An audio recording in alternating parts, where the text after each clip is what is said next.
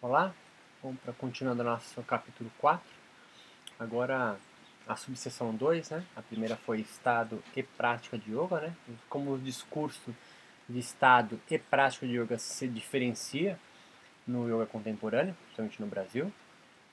Nós explicamos por quê. E agora a gente passa para ciência e yoga na construção de uma nova espiritualidade terapêutica em andamento no Brasil.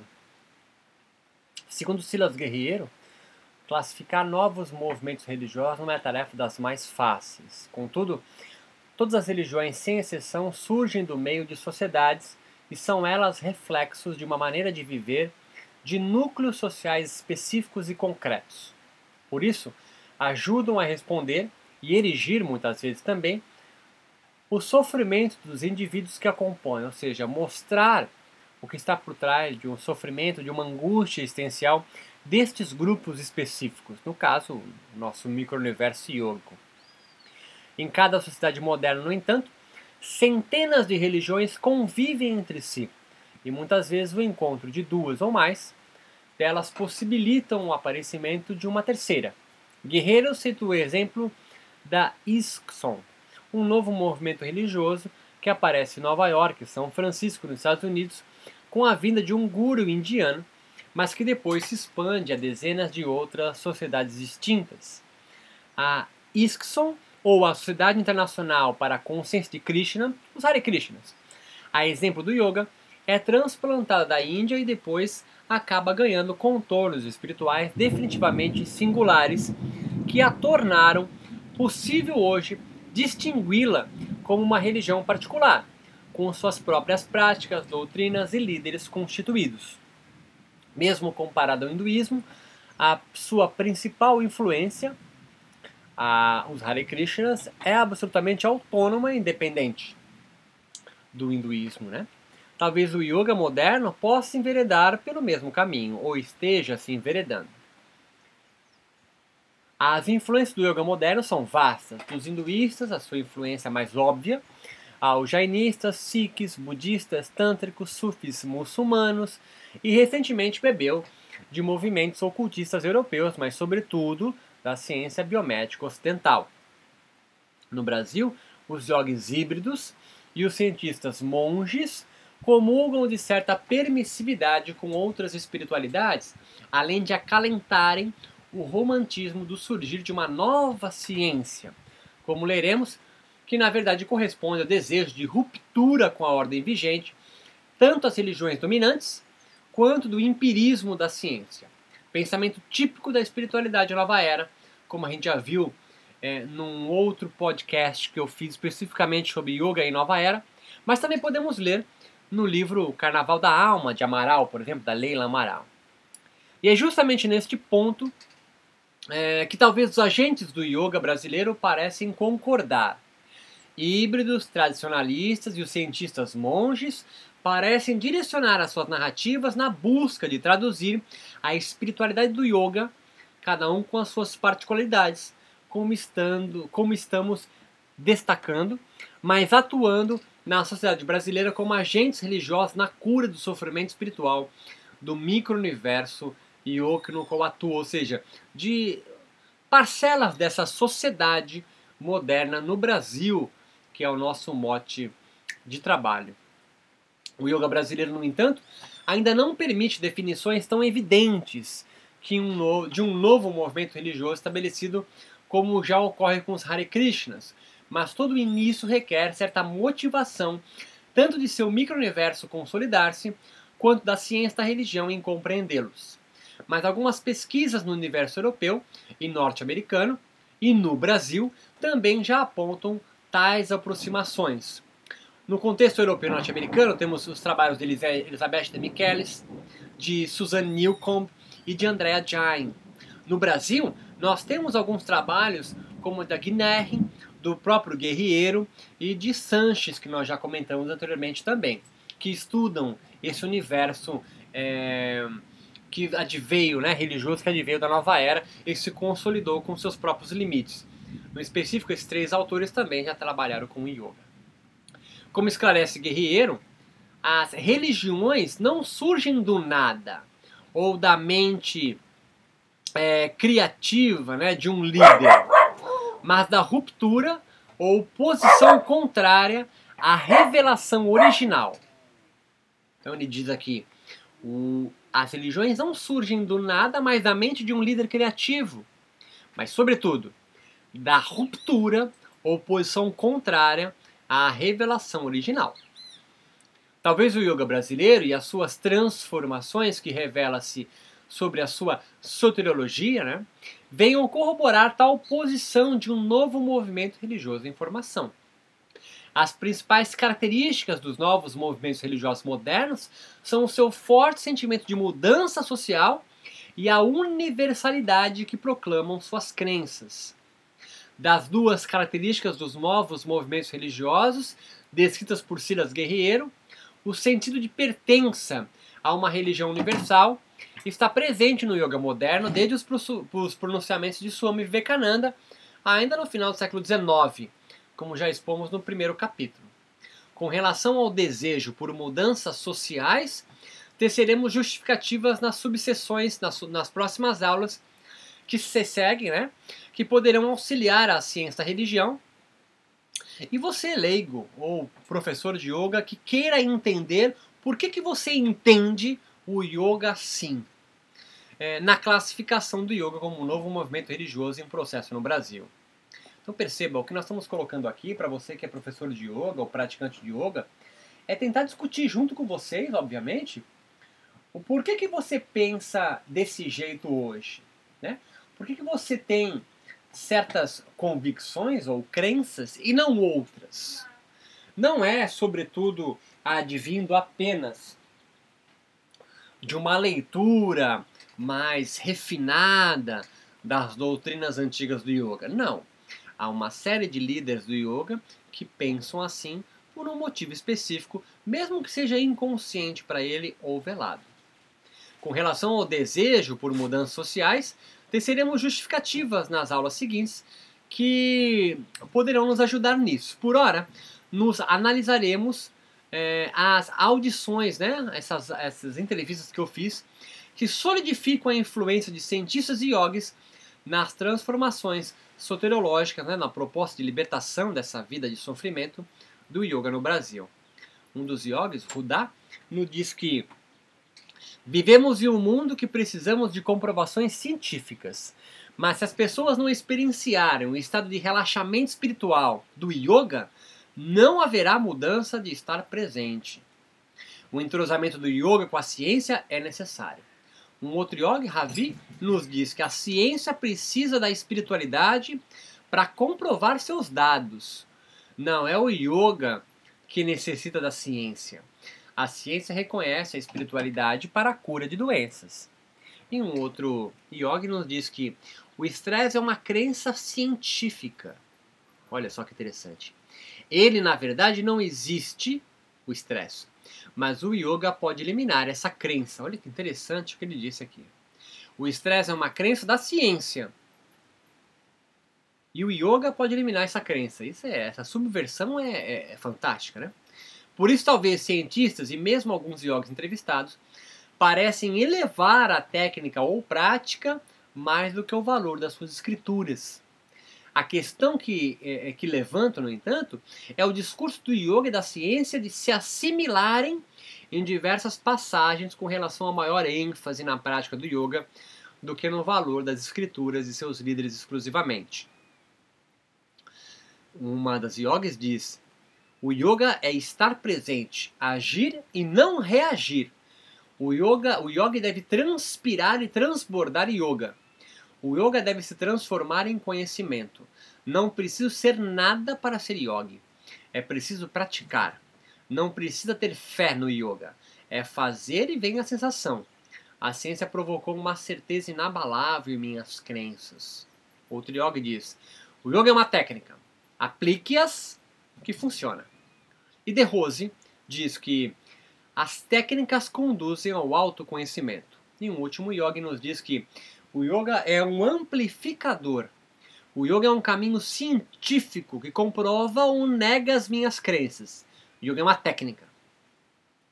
Pela exposição acima, dessas quatro falas, né? desses quatro discursos. É, podemos identificar no discurso dos yogis, como de Shanti e Rudá, dois acima citados, por exemplo, uma positividade na aproximação do yoga com a ciência, assim como fizeram os primeiros yogis modernos, como Vivekananda, Kuvalayananda, Shivananda, Iyengar e outros. Há uma certeza que nasce com os teóricos que investigam o que chamaram de processo de secularização, pelo qual, nós já falamos sobre secularização aqui, pelo qual a ciência afastaria a religião de toda manifestação da magia e da super, superstição de outrora.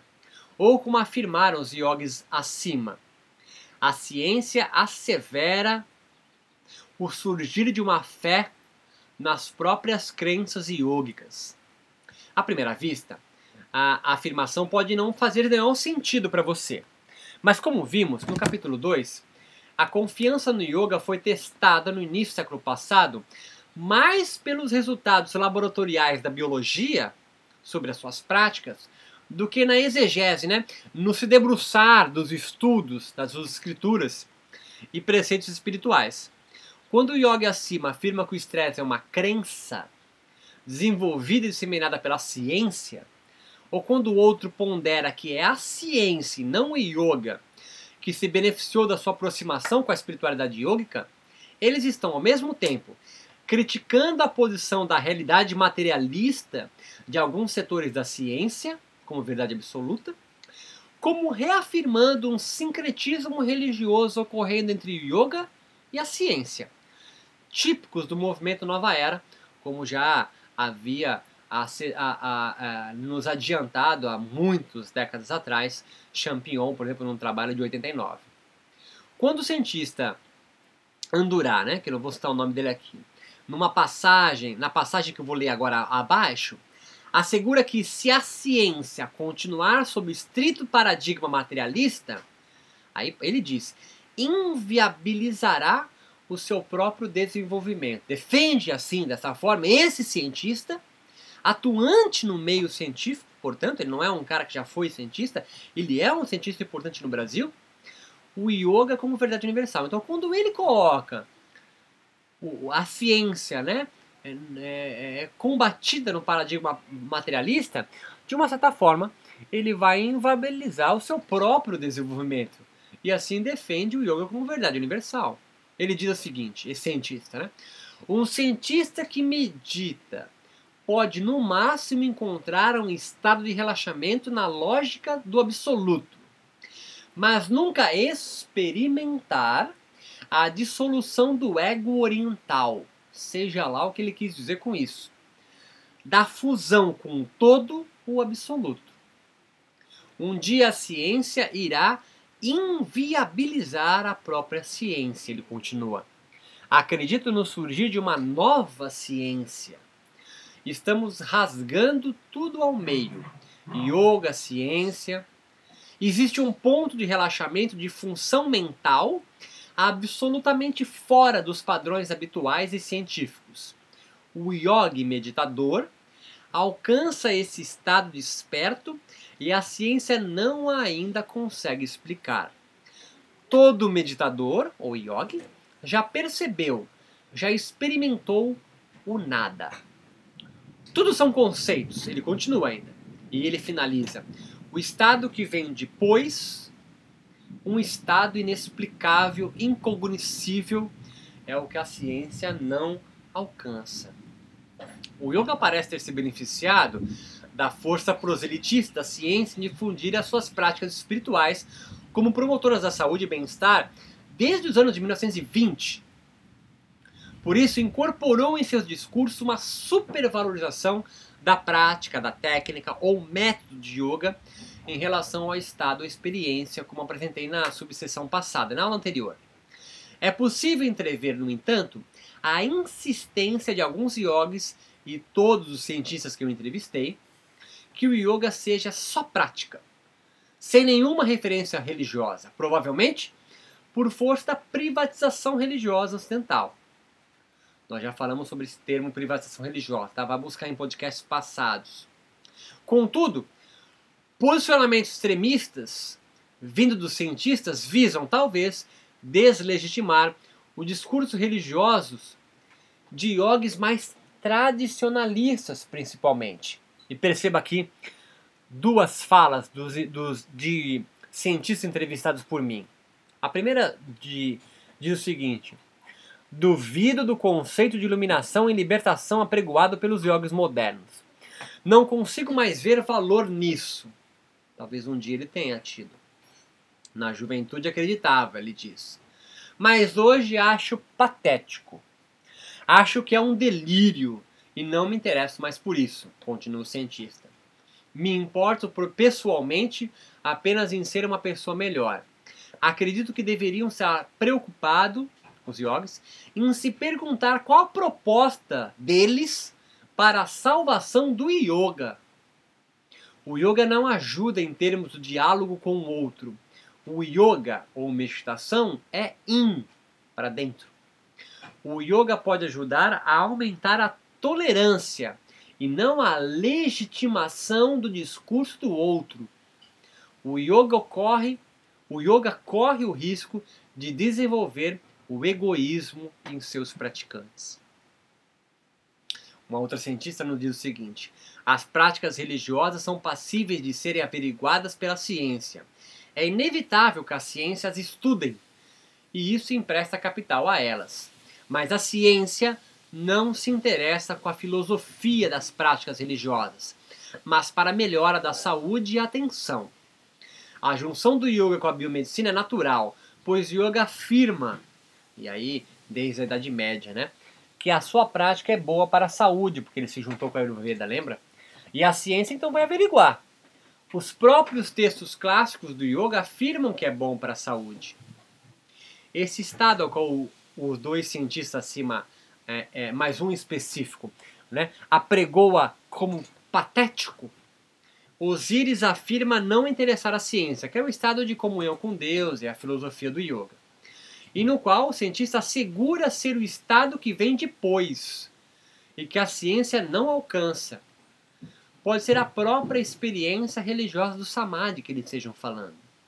Conteúdo discursivo dos líderes espirituais do yoga, mas que muitos neuroteólogos visam reduzir a neurotransmissores, hormônios e religiões encefálicas e trazê-los ao campo do saber científico exclusivamente. Então perceba, quando um cientista reduz todo o campo espiritual do yoga religioso a neurotransmissores, hormônios e regiões específicas do cérebro, na verdade ele está trazendo para si, para a ciência, o poder de dominar esse saber e retirando dos místicos yogis e dos religiosos yogis, dos mentores yogis, esse poder exclusivo. Isso os yogis nunca vão permitir sem luta. Olha um outro cientista falando o seguinte: muitos yogis sofrem do orgulho espiritual. Eles, os yogis, estão ao mesmo tempo tendo um aporte acadêmico de dados, mas por outro lado tem um aporte de posturas espiritualizadas de uma nova forma de vida, de perceber o mundo em que vivem. Eles, os yogis, precisam, na minha opinião, do cientista, retirar todos os valores culturais das práticas meditativas e do yoga, de oração, etc. Isso, a cultura que envolve os preceitos yogis e sua espiritualidade, são ações mentais. Meditação deve levar ao não eu, você deve se fundir na meditação e na prática que faz. O meditador experimenta, experime, o meditador experiente perde a capacidade de sentir emoções extremas. Yogi tem que ensinar a prática. Os conceitos do yoga, Vedanta, tradição, etc., deveriam ser evitados. Há um excesso de discurso no mundo do yoga. Isso afasta o yoga da meditação. O yogi precisa esquecer toda a sua doutrina para não incorrer no risco de conduzir o yoga para uma religião. Em seu discurso retórico, esse cientista acima se utiliza da ciência para comprovar a eficiência de seu próprio método de meditação a partir da experiência pessoal e de sua tese de doutorado e suas inúmeras pesquisas científicas. Outro ponto importante a gente saber que aparece levado em, parece levado em sua fala é a afirmação de que yogis experientes, ou mentores, como eu coloquei, devem desenvolver uma capacidade de arrefecer as suas emoções extremas, evitar, esquecer toda a sua doutrina e linhagem espiritual. Essa estratégia de aniquilação do discurso religioso do yoga, argumentarei nas aulas é, que, se virão, pode estar fomentando o regresso de yogis mais ortodoxos no Brasil, herdeiros do discurso tradicionalista do Yogi de Rose. Perceba, não são discípulos de Rose, mas eles descendem da mesma argumentação que de Rose coloca desde os anos 60. Se o yoga se institucionalizar como uma religião organizada, como algumas investigações já sugerem na ciência, o projeto de estabelecer o yoga como algo secular, como pretendem esses cientistas, cai por terra. Dito de outra forma, quando o cientista citado acima sugere aos yogis mentores, aos professores de yoga, os tradicionalistas também, ensinar apenas prática, remove o estado de yoga da discussão. Pois, como ele mesmo diz em outro momento, esse estado a ciência não consegue explicar. Desse modo, a sua posição de cientista não o autoriza a participar do debate, não autoriza a entrar ao micro-universo espiritual do yoga para bater boca. Esse mesmo cientista diz o seguinte: a ciência comprovou academicamente que a meditação faz bem. Não é mentira. Criação como da religião.